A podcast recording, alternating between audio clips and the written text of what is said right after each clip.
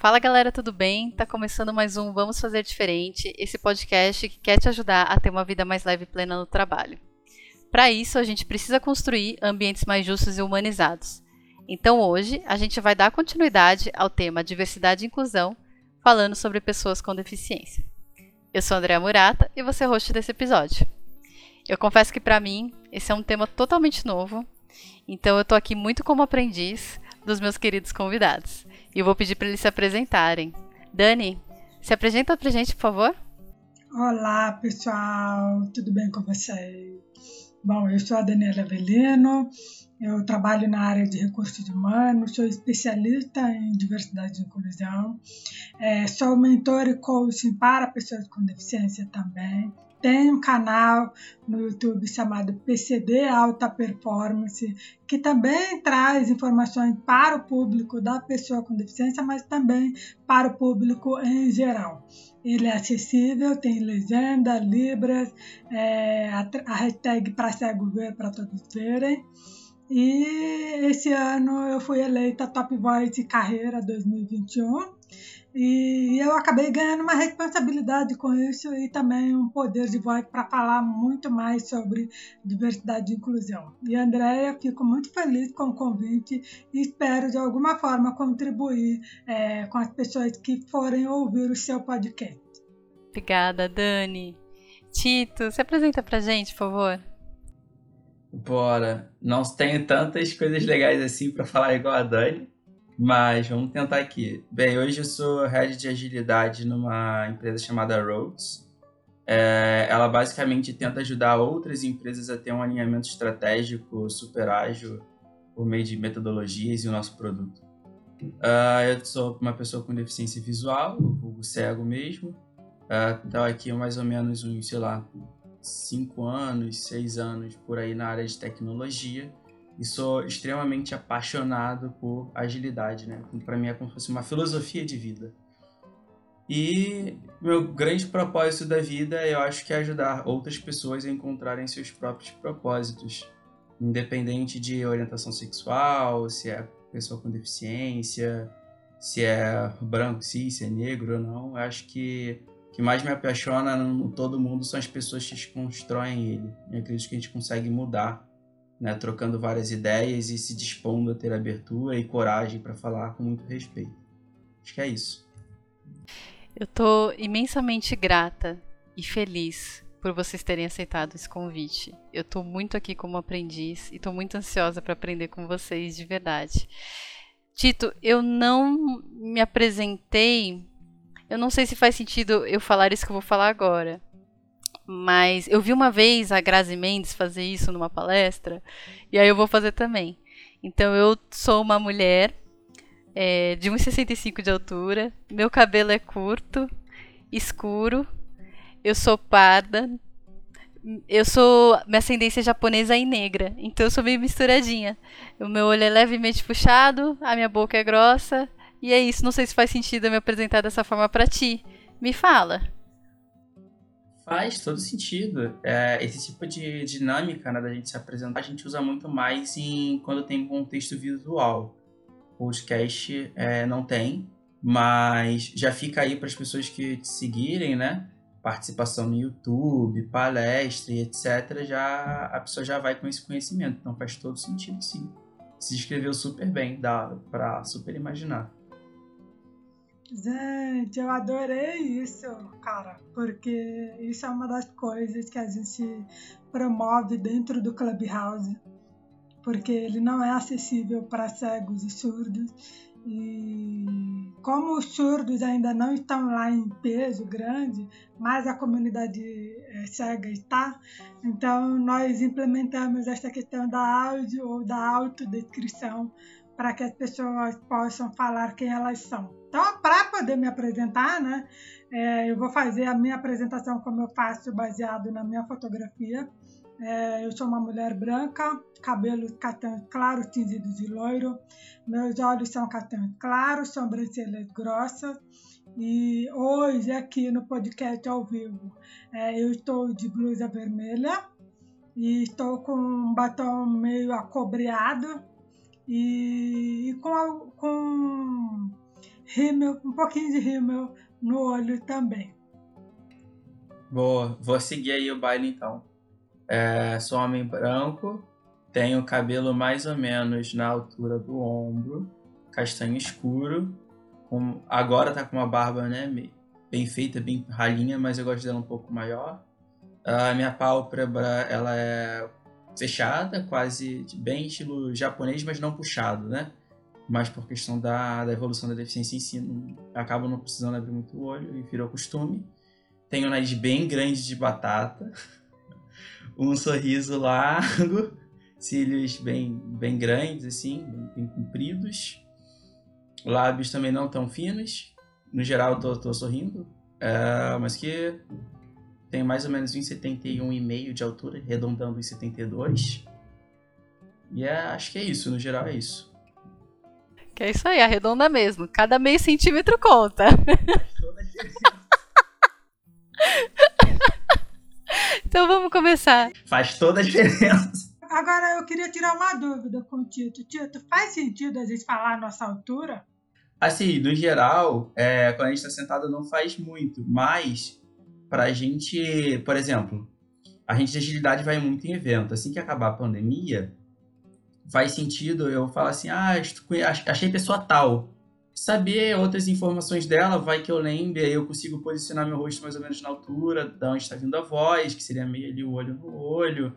Enfim, não, gar não garanto que eu vou lembrar de todas essas informações, mas caso lembre, se é uma coisa que as outras pessoas podem ter acesso, faz sentido a gente ter também, entendeu?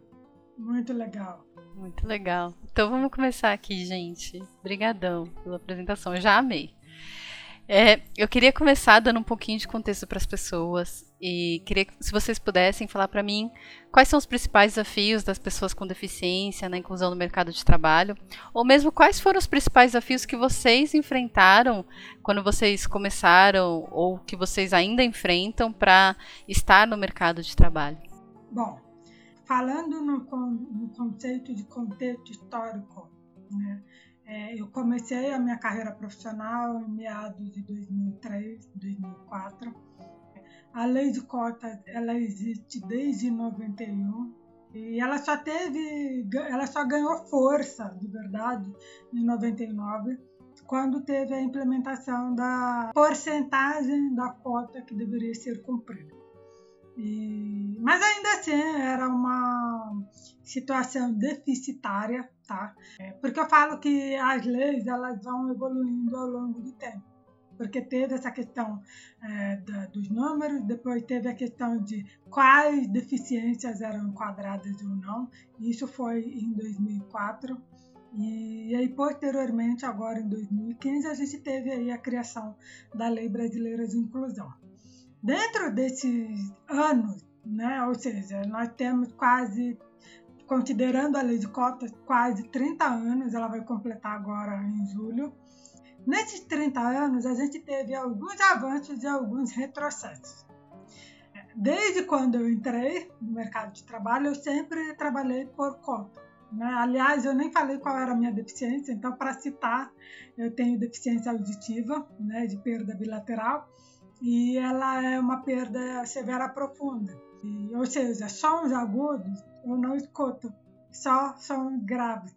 Mas voltando para o nosso assunto, a questão da cota ela existe desde é, 91, porém não teve tantos avanços assim como nós hoje, pessoas com deficiência, gostaríamos que ela tivesse. Tá?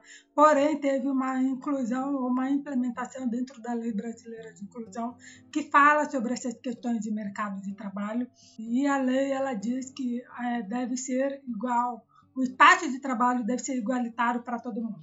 Então, nós temos o direito, por exemplo, de participar dos processos seletivos é, para pessoas com ou sem deficiência ou seja, as vagas elas não devem ser consideradas exclusivas. Mas ainda assim existe. Tá? Porém, eu acredito que ela não ajuda tanto assim para quem já está consolidado no mercado. Para quem entra, ou seja, ela é uma porta de entrada, ela permite e te dá o acesso para que você consiga ter o seu primeiro trabalho, Mas a partir do momento que você evolui na tua carreira, eu acredito que ela já não ajuda tanto assim. Porque ela vai te garantir vagas de cota, porém ela não vai te garantir promoção de carreira ou planos de desenvolvimento relacionado à carreira. E é isso que é uma das coisas que nós mais reclamamos, porque nós não queremos ser vistos apenas por cota. Nós queremos ser vistos como pessoas que performam tanto quanto uma pessoa que não tem deficiência. E aí eu acredito que o Tito pode contribuir também aí nessa questão é, de como ele percebe essa questão. Boa. É, cara, acho que a maior dificuldade, vou trazer uma palavra que todo mundo usa no bom sentido, mas nesse caso ela é, é o mau sentido, que é o mindset. Para mim, a maior dificuldade que a gente tem não é nem o mindset da empresa. Vou dar alguns vários passos para trás, porque para mim o problema de mindset chega na família quantas pessoas com deficiência são criadas né, pelos seus pais, pelas suas mães numa redomazinha de vidro. Ah, eu não posso sair, eu não posso comprar alguma coisa, eu não posso mexer no computador, eu não posso estudar numa escola dita aspas normal, né, que o nome correto seria regular. É, tem que ser uma escola separada. Enfim, é um conjunto de comportamentos que vem sendo ensinados e, e, e confirmados para essas pessoas que tira a autonomia, tira o senso de pertencimento, tira a segurança, tira o reconhecimento, tira um monte de coisa dela ao ponto de ela não ter confiança nela para ir para o um mercado de trabalho e reforça esses estigmas para o mercado que a pessoa não é capaz, quando na verdade ela é capaz. Para mim, um grande problema nisso é o mindset da família, às vezes o mindset entre os amigos, o mindset da própria pessoa que vem sendo construído por causa desses reforços e, lógico, tudo que a, Dani falou do próprio reforço, do próprio mindset das organizações, que não vem na pessoa um, uma pessoa. Ela vê primeiro na pessoa a deficiência, o problema, a, o que é diferente, o cumprimento da cota, um número. Ela vê na pessoa a forma dela não pagar multa mas não vê na pessoa o que ela realmente é, que é, primeiro de tudo, ser uma pessoa. Nossa, que incrível esse depoimento. Obrigada. E eu queria também perguntar para vocês, dado que tem esse, essa questão de mindset, quais são os principais erros que vocês percebem que as organizações hoje cometem nesse processo, tanto de atração, seleção, inclusive a parte de inclusão, de ajudar as pessoas com deficiências a se sentirem pertencentes nas organizações, ou até mesmo no momento de desligar. Quais são os principais erros que vocês percebem hoje? Cara, eu vou começar com uma coisa que, de novo, né, todas as pessoas gostam de falar que tem, mas acho que dificilmente tem, que é a parte da empatia. Empatia ela vem do grego, né, de pets, que é o contrário da razão, ou seja, ter sentimento pelo outro. E quando a gente fala de processo, qualquer processo, né, de contratação, de ligamento, de onboarding, processo administrativo, jurídico, qualquer processo é, envolvendo a entrada ou a saída das pessoas das empresas, a gente não consegue colocar o sentimento naquilo dali. Dificilmente consegue.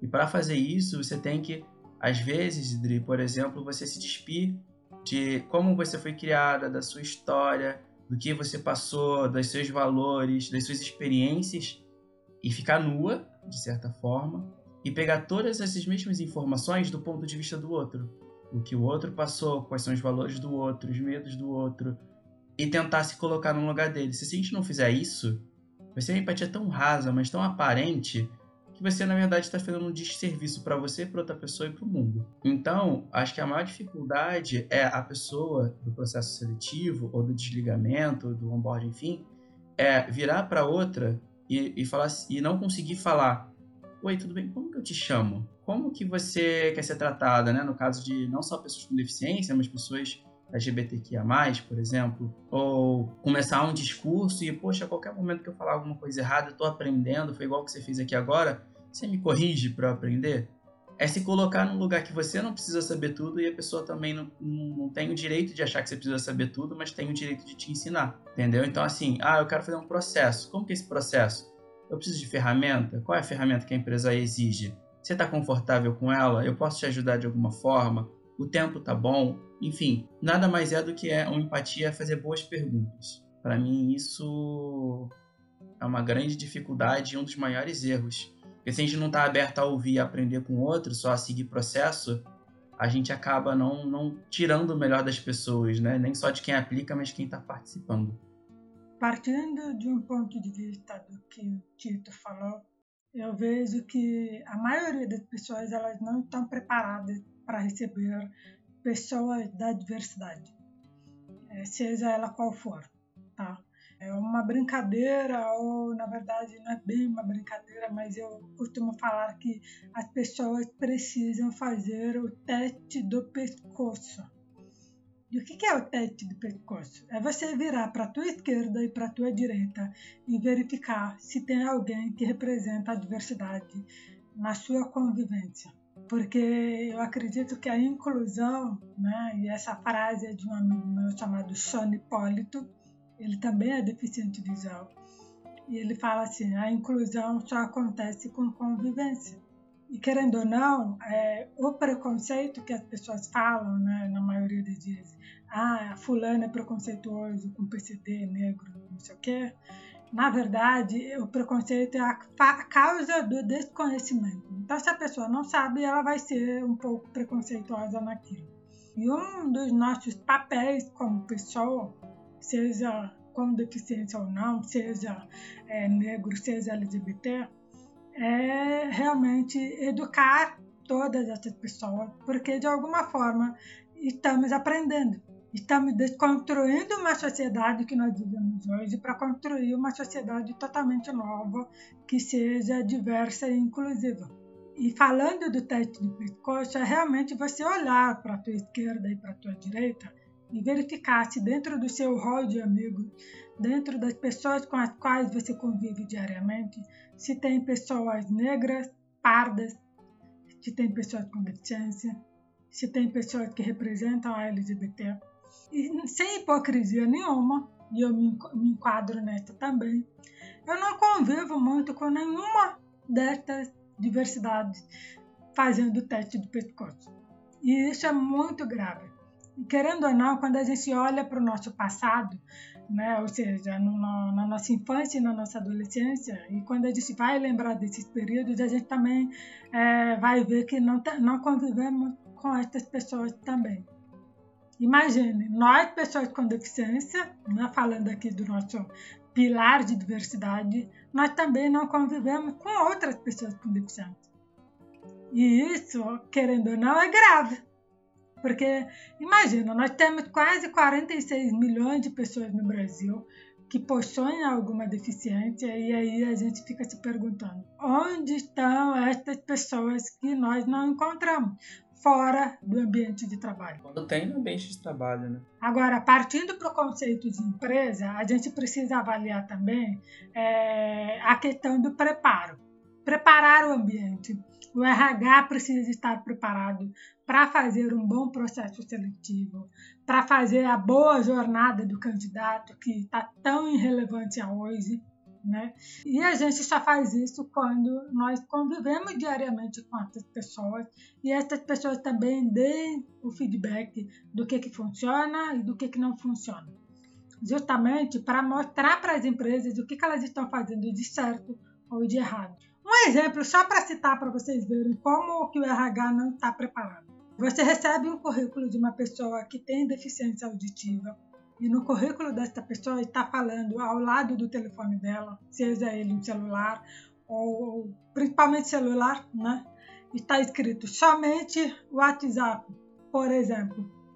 E aí o RH inconscientemente, com, seu, com, com seus pensamentos enviesados, a primeira coisa que ele faz quando ele pega o currículo e analisa e vê o telefone é ligar automaticamente para aquela pessoa, mesmo se ali no currículo está dizendo que ela só pode se comunicar pelo WhatsApp e que ela tem uma deficiência. E isso é muito é, grave, mas as pessoas, querendo ou não, elas ainda não têm consciência, elas não têm um preparo. E por isso que nesse ponto a gente precisa educar essas pessoas. É válido você dar um feedback no final de um processo seletivo e falar para aquela empresa: você errou em X, Y, Z. ou ABC. Vocês precisam melhorar em vários pontos para que eles possam construir na, no próximo processo seletivo ou na próxima pessoa que ele vai entrevistar, pelo menos um processo mais assertivo. Que aí as coisas começam a acontecer, né? começam a modificar. Não é fácil, mas nós estamos aqui também para ajudar e conscientizá-los de alguma forma de que é necessário fazer essa mudança. Porque a inclusão acontece com todo mundo, não é só comigo, com o Tito, com, a Andrea, com o Sony, com o Ricardo, com outras pessoas que existem aí no mundo. Se me permite, André, vou pegar uma frase como bom Potterhead, que sou. Uma vez o, o grande alvo Brian Profico Wolfman Dumbledore falou pro Harry o seguinte: O que te define, Harry, não são as suas qualidades ou os seus defeitos, são as suas escolhas. E aí, não importa se você não tem toda a informação, se você não sabe a melhor forma de se comunicar com alguém, né? Se você vê ali um problema que a pessoa não está com uma questão de produtividade alta e você precisaria dar um feedback, mas não vai fazer porque ela tem uma deficiência, vai ficar chateado. A questão é, são as suas escolhas, porque a partir do momento que você tem o um mínimo de informação e você pode mudar, se mudar ou mudar a vida de alguém, você escolhe não fazer, isso que sim é um problema. Muito bom com a fala de vocês, eu fiquei pensando nos outros episódios que a gente gravou sobre diversidade e inclusão. E veio uma fala da Ju no episódio de machismo, que ela falava que a gente precisa conviver com o diferente e a gente só vai começar a se importar com, com essas minorias, com quem é diferente da gente, quando a gente passar a amar uma pessoa assim. Aí a gente vai começar a se importar, aí a gente vai começar a se informar, Aí a gente vai começar a cobrar políticas é, dentro da empresa e políticas públicas para atender todas essas pessoas. Então, por isso que é tão importante a gente conviver com elas, porque senão a gente não vai se importar. A gente não vai conhecer essas realidades, não vai amá-las e, consequentemente, não vai ajudá-las. É, fica difícil eu, eu, de alguma forma, me importar com algo que eu não conheço. Né? Então, é isso. Eu vi aqui quando a gente estava montando a pauta dessa, desse episódio que veio aqui sobre essa questão de produtividade para se provar e síndrome do impostor. Vocês sentem que as pessoas com deficiência também passam por isso? Pô, mas o quê? Vou te dar um exemplo. Ontem, assim, a coisa mais recente que eu poderia trazer aqui em primeira mão para vocês, vocês vão saber antes até da minha terapeuta. Assim, terapia, principalmente em épocas de pandemia, recomendo que todos façam com sem deficiência, qualquer, qualquer coisa, assim, qualquer pessoa faz terapia, pelo amor de Deus. O que, que rolou ontem? Ontem eu fui dar um treinamento de OKR. Beleza. Só que meu dia começou muito ruim, eu já não estava passando bem. E aí, o meu celular deu problema, a minha internet deu problema, e eu não estava conseguindo passar os slides da forma correta. Eu tinha todos os slides de cabeça. E eu tive que falar todos os slides de cabeça. Isso foi um problema? Não, não foi. Mas uma pessoa aspas, normal precisaria ter esse tipo de comportamento? Não, não precisaria. Ela iria olhar para o slide, não teria dificuldade nenhuma de passar o slide, lembraria e só falaria. Só que eu não posso me permitir isso. Eu tenho que saber aquele conteúdo todo de cabeça, ainda bem que eu sabia de cabeça. Então eu pedi para um colega até certa parte do treinamento, passando, passando, eu ia falando, ia trocando, ia puxando dinâmica, ia fazendo um monte de coisa. E no final daquele dia, não do de hoje, porque hoje também teve treinamento, mas de ontem, somente, eu me sentia a pior pessoa do mundo. Que não tinha entregado o melhor que eu podia ter feito. Que eu não era bom o suficiente. Que aqueles problemas não iriam acontecer se eu não tivesse algum impedimento e etc. E aí eu fui dormindo com isso. E aí, como agilista que sou, né, Adriano vai entender, acordei hoje como Ontem foi ruim, hoje é o melhor dia, então eu vou fazer melhoria contínua. Já arrumei uma forma de melhorar e desfiz tudo aquilo que estava na minha cabeça. Mas ontem, nossa, ontem foi um dia péssimo. Então tem essa questão da síndrome de impostor, tem a questão de eu ter que produzir mais para reforçar, talvez reforçar para os outros a capacidade que eu tenho, porque é um comportamento natural da gente. Se a gente não fizer, é capaz do outro falar, ia lá, tá vendo? Cego, só aconteceu porque não tá vendo, porque tem uma outra questão. Não aconteceu ontem no meu time porque, graças a Deus, estou trabalhando num lugar muito bom. Mas é algo que não é porque aconteceu comigo que não, há, não seja realidade de várias pessoas. É bem complicado, né, Tito? Porque a gente tem que provar o nosso valor duas, três, quatro, cinco vezes. É, primeiro para nós, segundo para os outros, para quem está ao nosso redor, terceiro para a empresa, quarto para o nosso chefe e quinto para quem for necessário ter que provar esse valor. E isso, de alguma forma, acaba nos desgastando. A sociedade nos julga como incapacitados. E quando a gente analisa essa frase, ou esta simples palavra, a gente acaba colocando também outros adjetivos é, junto com incapacitado. Né? Não tenho valor, não tenho é, autoestima suficiente, é, não acredito que eu vou conseguir entregar o trabalho. Por mais que você seja uma pessoa que tenha se graduado, pós-graduado e se bobear, fez mestrado e doutorado junto, é um ótimo profissional e ainda assim tem esse, esse sentimento de que não é capaz de entregar um trabalho perfeito. É, assim como todos nós temos essa síndrome de, do impostor, de, que, de boicotar também alguma coisa, a gente também tem os nossos valores internos e é com base nesses valores internos que a gente precisa olhar quem somos nós. Eu confesso para vocês que eu rejeitava a minha deficiência, eu não aceitava ela ao ponto de. porque eu era uma pessoa que era conformada com a situação, mas eu não aceitava 100%. Eu só fui aceitar 100% na pandemia. Ou seja, a pandemia ele me trouxe um autoconhecimento tão profundo. Foi o um momento onde é, Deus, universo, seja a crença daquilo que todo mundo tem, resolveu colocar todo mundo dentro de casa e fazer com que você aprendesse a conviver consigo mesmo. E eu tenho certeza que isso foi uma, é, uma a maior lição que, que as pessoas tiveram para aprender a, a, ser você com você mesmo. E isso para mim foi uma, é, um exercício, uma lição muito gratificante, porque foi através dela que eu é, resolvi me assumir sendo pessoa com deficiência. Eu, eu falava que eu era pessoa com deficiência, é, mas eu não, é, não falava com tanta veemência no sentido, de, no sentido empoderador é, de ser. E a partir do momento em que eu tomei essa decisão de realmente é, assumir isso, é, as coisas começaram a acontecer para melhor. Né? Então, é, os últimos seis meses de agora, ou seja, de novembro para cá, muita coisa aconteceu de forma positiva e também teve algumas coisas negativas.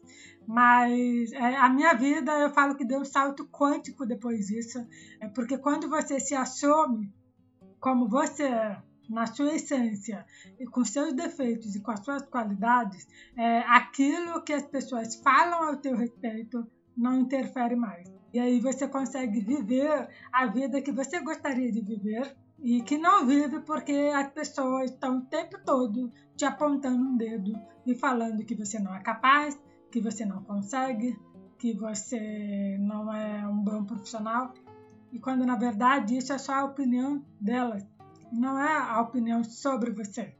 E falando nessa questão de realmente ter esse aprendizado, a gente precisa também ah, ponderar algumas informações eu tinha problemas, por exemplo, de comunicação na empresa. Imagine só, na pandemia, todo mundo, quem estava no escritório, né, usando máscara. E não poderia usar, tirar a máscara porque estão lá sentadas, porque tem alguém trabalhando do teu lado.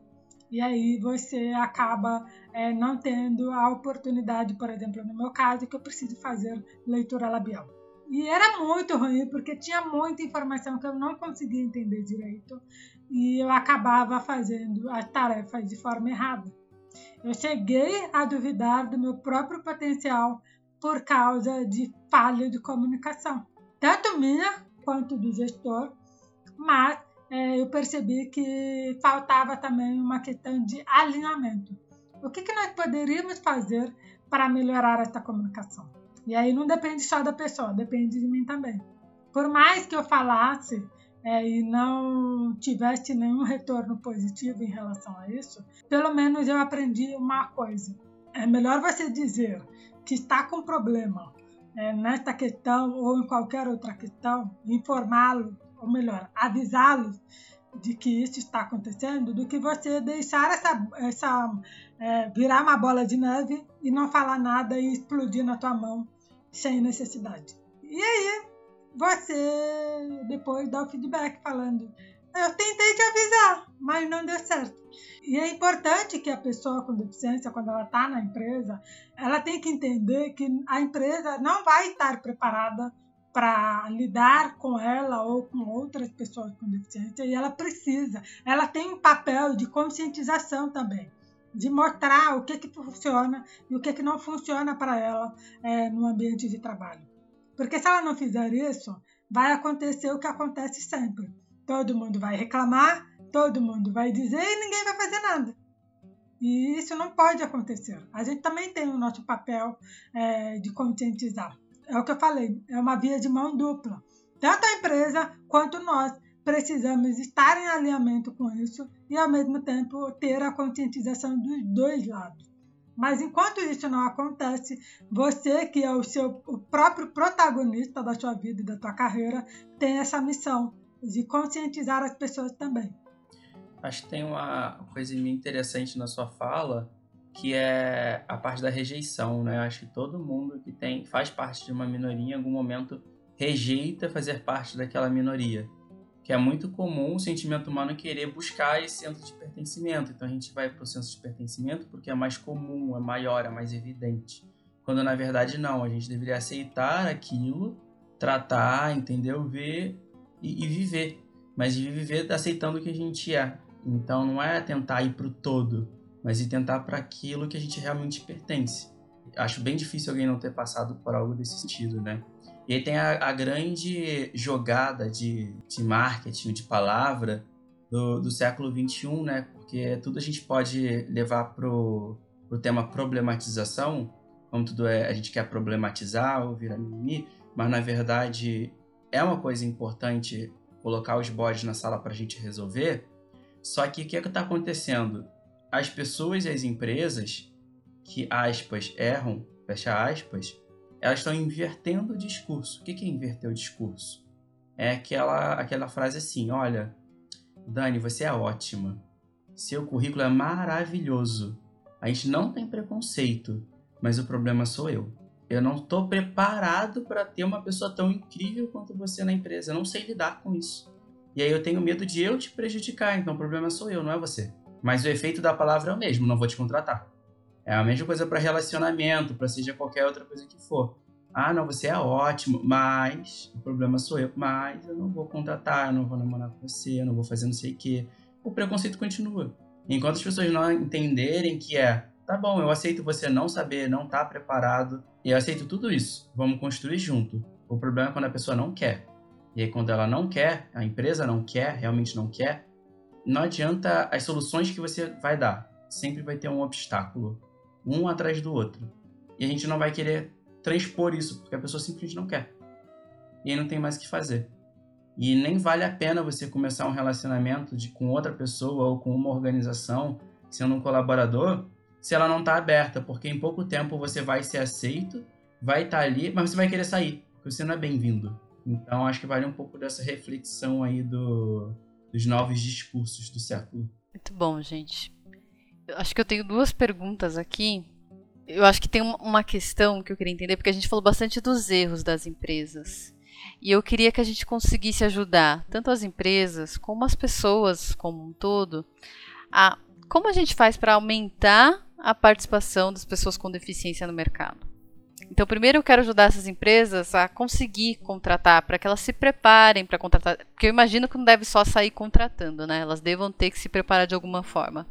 Então, como a gente ajuda essas empresas a se prepararem, a fazer um bom processo seletivo, eu acho que esse é um, é um caminho.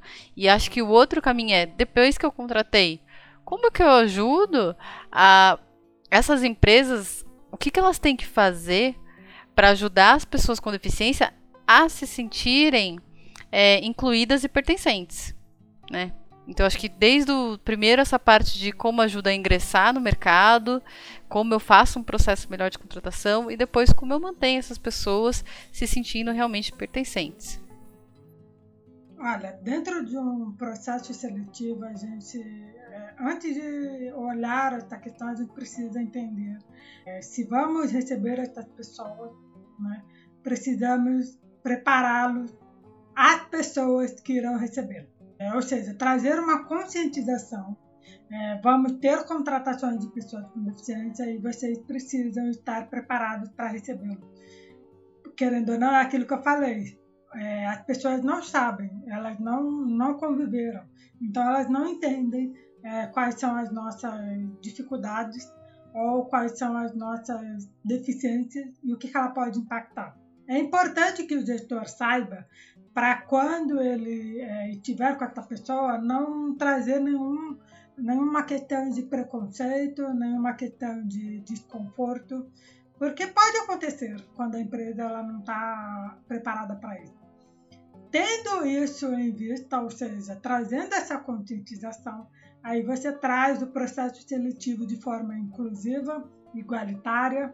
Eu sou contra, tá? Essa é a minha opinião. Eu sou contra vagas exclusivas de pessoas com deficiência, é porque você não compete de igual para igual com qualquer outra pessoa, sendo que você tem as capacidades e habilidades que qualquer outra pessoa tem. Mas, caso você trabalhe com vagas exclusivas, ok, traga os melhores profissionais, porque você vai encontrar. Não olhe meramente a sigla, querendo ou não, os recrutadores automaticamente acabam só olhando a, a sigla para contratação olhe realmente quem é o profissional e, e tenta trazer o processo mais diverso e mais inclusivo para aquela pessoa. Então, avalie quais são as deficiências que estão naquele processo seletivo. Veja qual é a melhor forma de se comunicar, qual é a melhor forma de fazer uma entrevista, quais são as tecnologias assistivas que essas pessoas precisam ter. Se for um surdo sinalizado, ou seja, um surdo que usa a Libra, é necessário ter um intérprete você vai contratar um intérprete ou você vai aprender a Libra para fazer entrevista com ele. Enfim, são vários fatores que as empresas precisam olhar nessa questão para que ela possa fazer um processo inclusivo.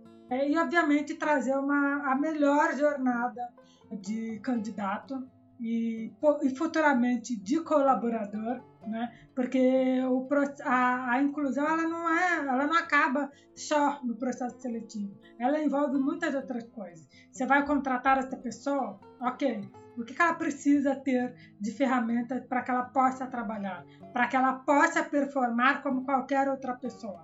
Porque querendo ou não, você vai cobrar de igual para igual como qualquer outro. E você precisa oferecer toda a tecnologia é, e todo o suporte para que ela tenha ali o melhor rendimento, a melhor alta performance para entregar um bom resultado. E feito isso, você também precisa ter um acompanhamento daquela pessoa para verificar se ela está se ambientando com o lugar, se ela está é, se sentindo pertencente, como nós falamos aqui. E pode ter certeza que a empresa que faz isso, ela desde o começo do processo, ou seja, desde o processo seletivo, você pode ter certeza que esse profissional, quando ele entrar, ele vai se sentir pertencente, porque a empresa se preocupou desde o começo em trazer a melhor jornada é, do colaborador, nesse caso, para ele. E eu confesso para você que eu nunca tive esta experiência até entrar na empresa que eu estou agora. Na verdade, na penúltima também teve. Porém, eu não tive uma experiência satisfatória é, quando eu permaneci, porque um mês depois da minha contratação, a gestora que tinha me contratado, ela foi desligada. Então, todo aquele sentimento de pertencimento eu já não tive mais. Mas, nesta empresa que eu estou agora, é, eu me senti pertencente desde o processo seletivo. Eles se preocuparam muito com essa questão de é, como que eu poderia me comunicar melhor com você, qual é a melhor plataforma para poder falar com você, para fazer entrevista, é, vai precisar de legenda ou não. Enfim, teve pequenas preocupações que eu percebi que, opa, essa empresa faz algo de diferente que a maioria não faz. Uma, um recado que eu gostaria de dar para algumas pessoas com deficiência é: se você quer se sentir pertencente a um lugar, verifique se, ela pratica de fato a diversidade e inclusão. Porque se ela estiver fazendo isso, pode ter certeza que essa empresa faz sim o seu papel e você pode sim entrar nela e fazer parte do quadro de colaboradora. Pô. Cara, uma coisa que eu queria trazer são três pontos rapidinho. É, a primeira coisa é assim, tudo que a gente faz numa organização, a gente tende a ter processo. Então não seria trabalhoso, trabalho nenhum para nenhum analista, para nenhuma pessoa ali da empresa, levantar dentro dos processos todas as dinâmicas e as coisas que acontecem. Então vamos lá, a gente precisa de um formulário para a pessoa preencher com as informações dela. Eu preciso mandar para ela crachá, computador, não sei o que, sei que lá. Eu preciso mandar para ela os acessos ao e-mail da empresa. Cara, é uma lista, é um checklist. E aí se perguntar, então, essa pessoa, ah, ela tem surdez, né? Ela precisa de algum programa no computador? Tá aqui no meu checklist. Eu pergunto para ela. Seu crachá precisa ser diferente? Ah, não. Check. Uh, acesso ao e-mail. Você tem alguma questão que você não possa digitar? Sim, é surdo, mas, né? Não custa perguntar. Se você está em dúvida, pergunta. Na dúvida, pergunta. Que nem a Dani falou, é o papel da gente ensinar. É só um checklist, passa por todo o seu processo.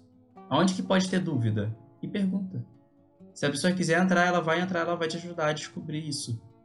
Esse é um ponto. Segundo ponto, que a Dani também trouxe, mas aprofundando um pouco, é olhar a capacidade da pessoa e não a deficiência dela.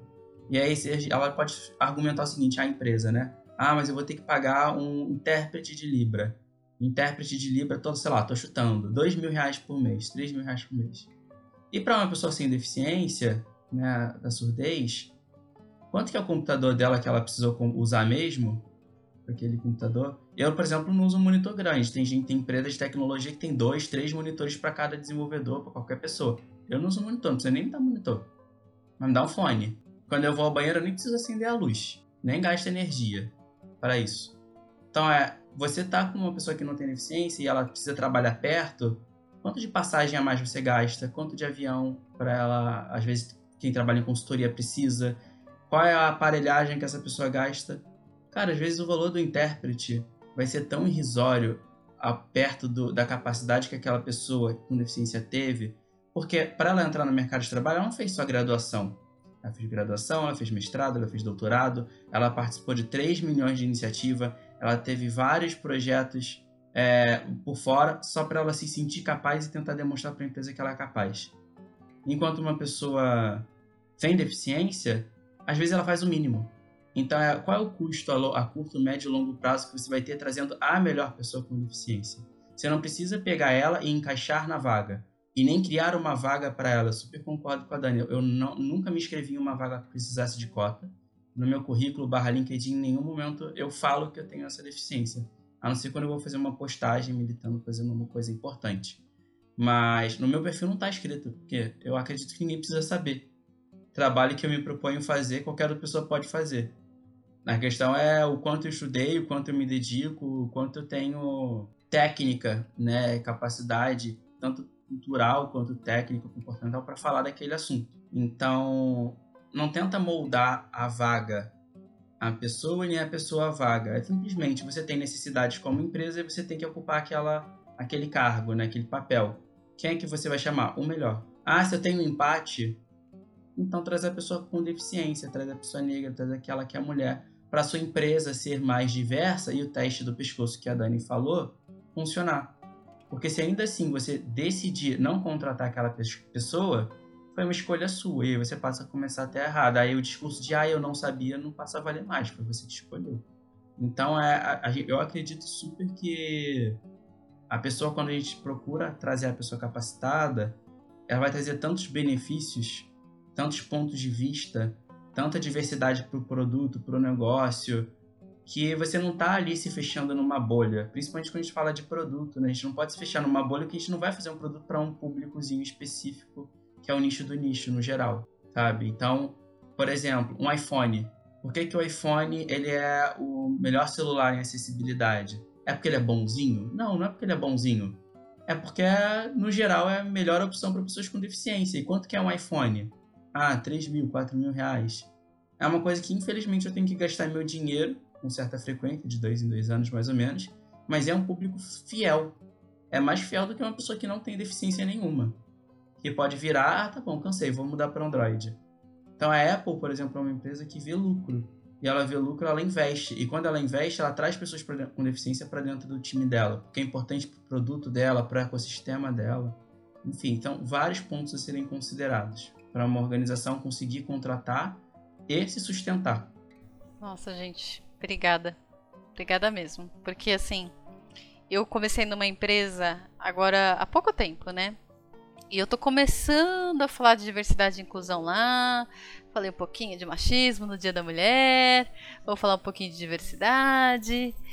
E aí eu não sabia, fiquei pensando, poxa, a gente precisa falar de algum momento de pessoas com deficiência. E eu tinha muito essa dúvida. Poxa, será que eu preciso fazer algo? Claro que tem que ter seus cuidados, mas fazer algo em especial para contratar uma pessoa com deficiência?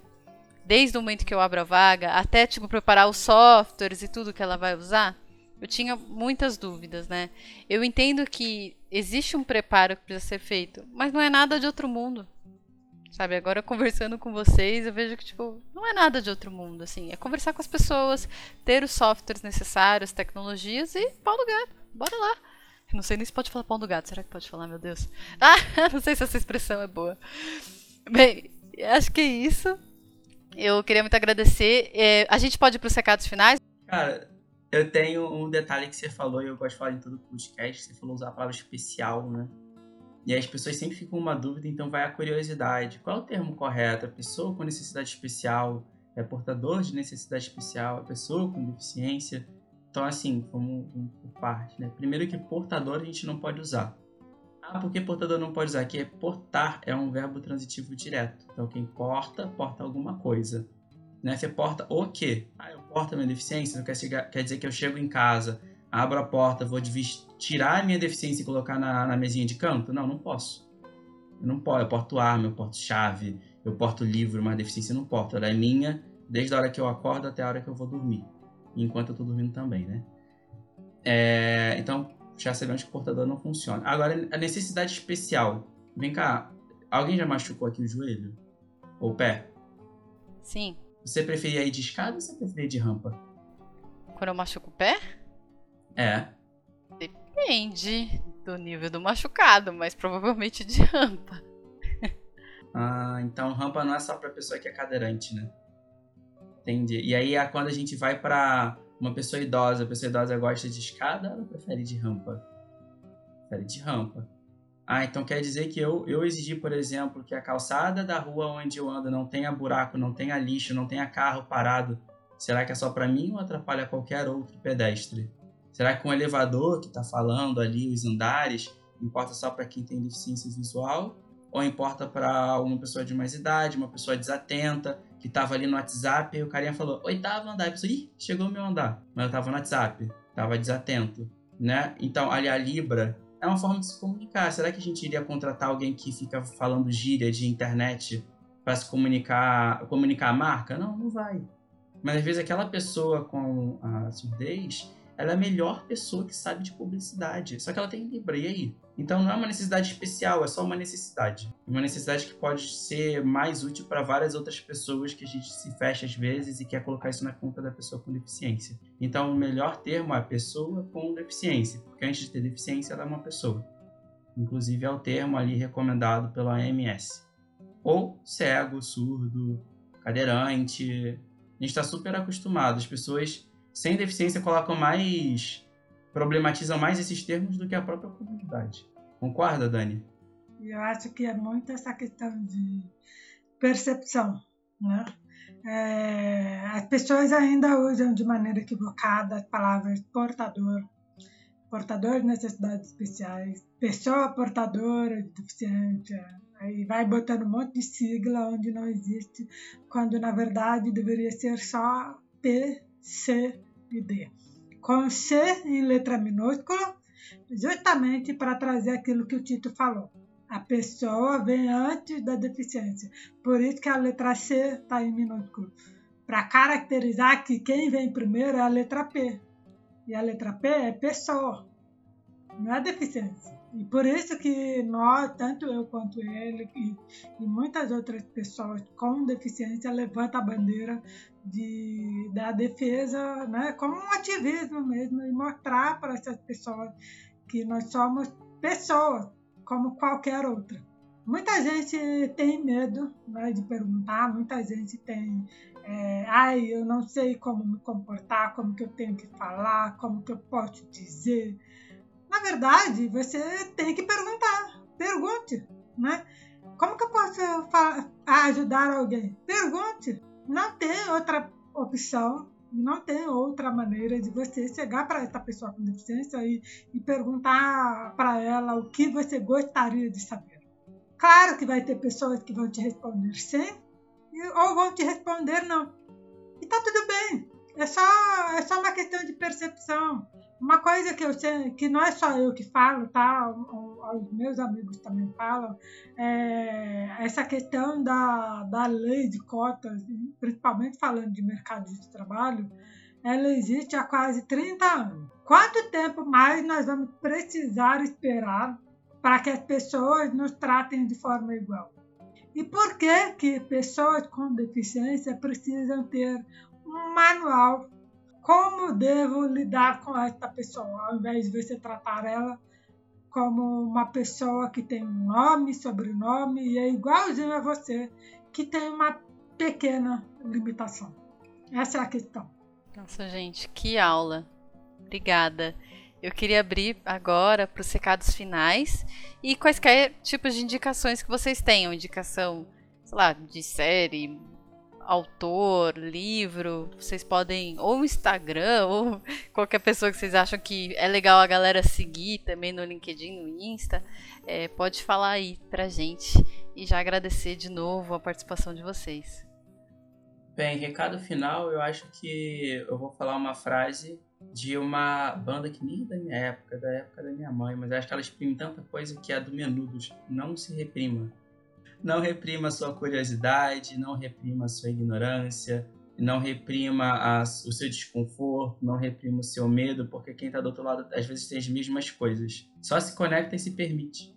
Vai viver a vida, vai ver propósito, vai, vai fazer as coisas que você deveria fazer com todo mundo, sabe? E, no geral, aí, estamos aí no LinkedIn, no Cachito nome, no Instagram, no Facebook, no Twitter, no, enfim, em quase todas as redes sociais eu tô se precisar de alguma ajuda.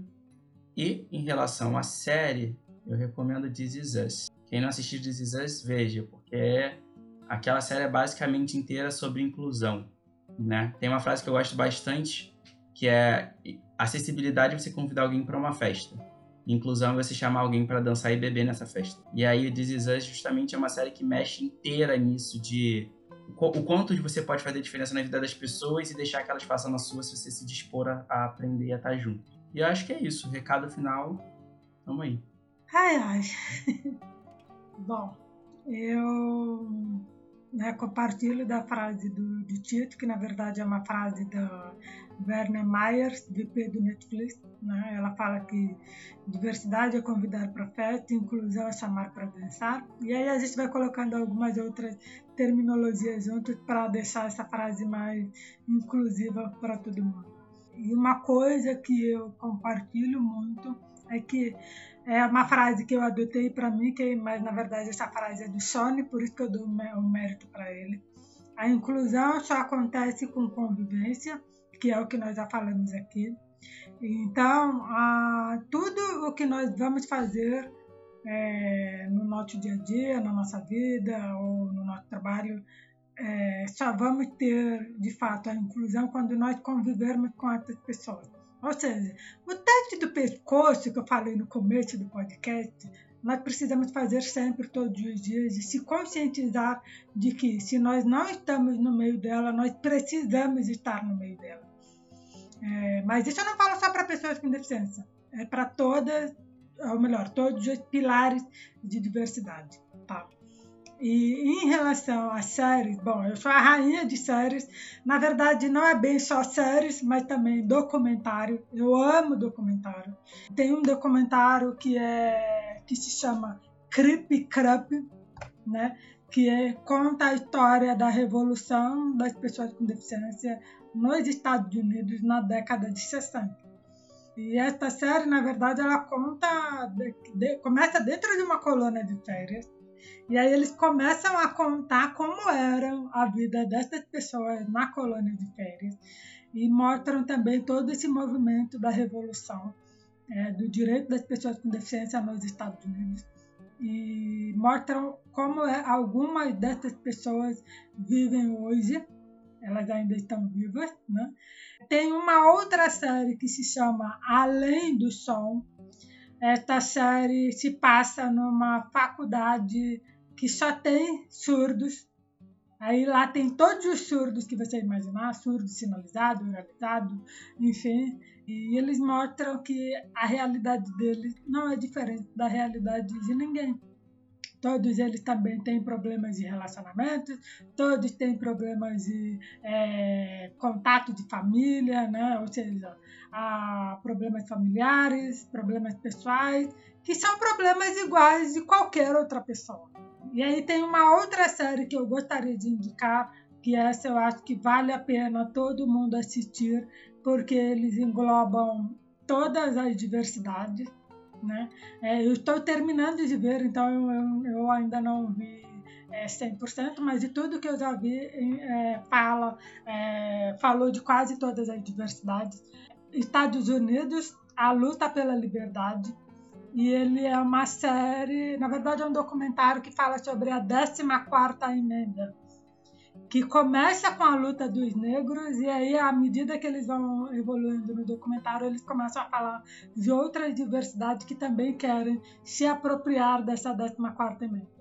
Então é muito legal e, e vale a pena porque isso mostra toda a construção do nosso passado e o que, que nós podemos não fazer, né? ou seja, aprender com os erros deles para que a gente possa construir um futuro melhor.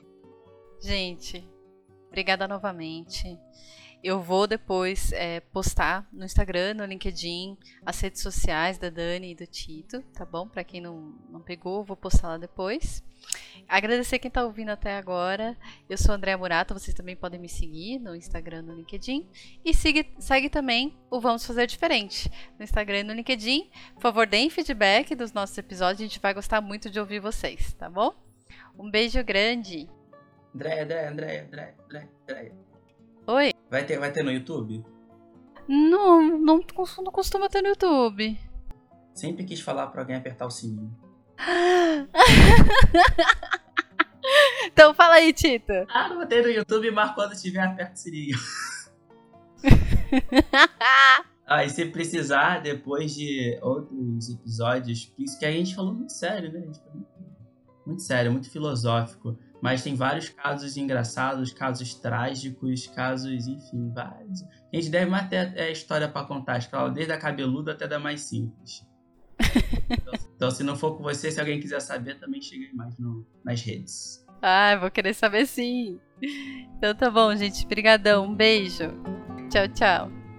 Beijo.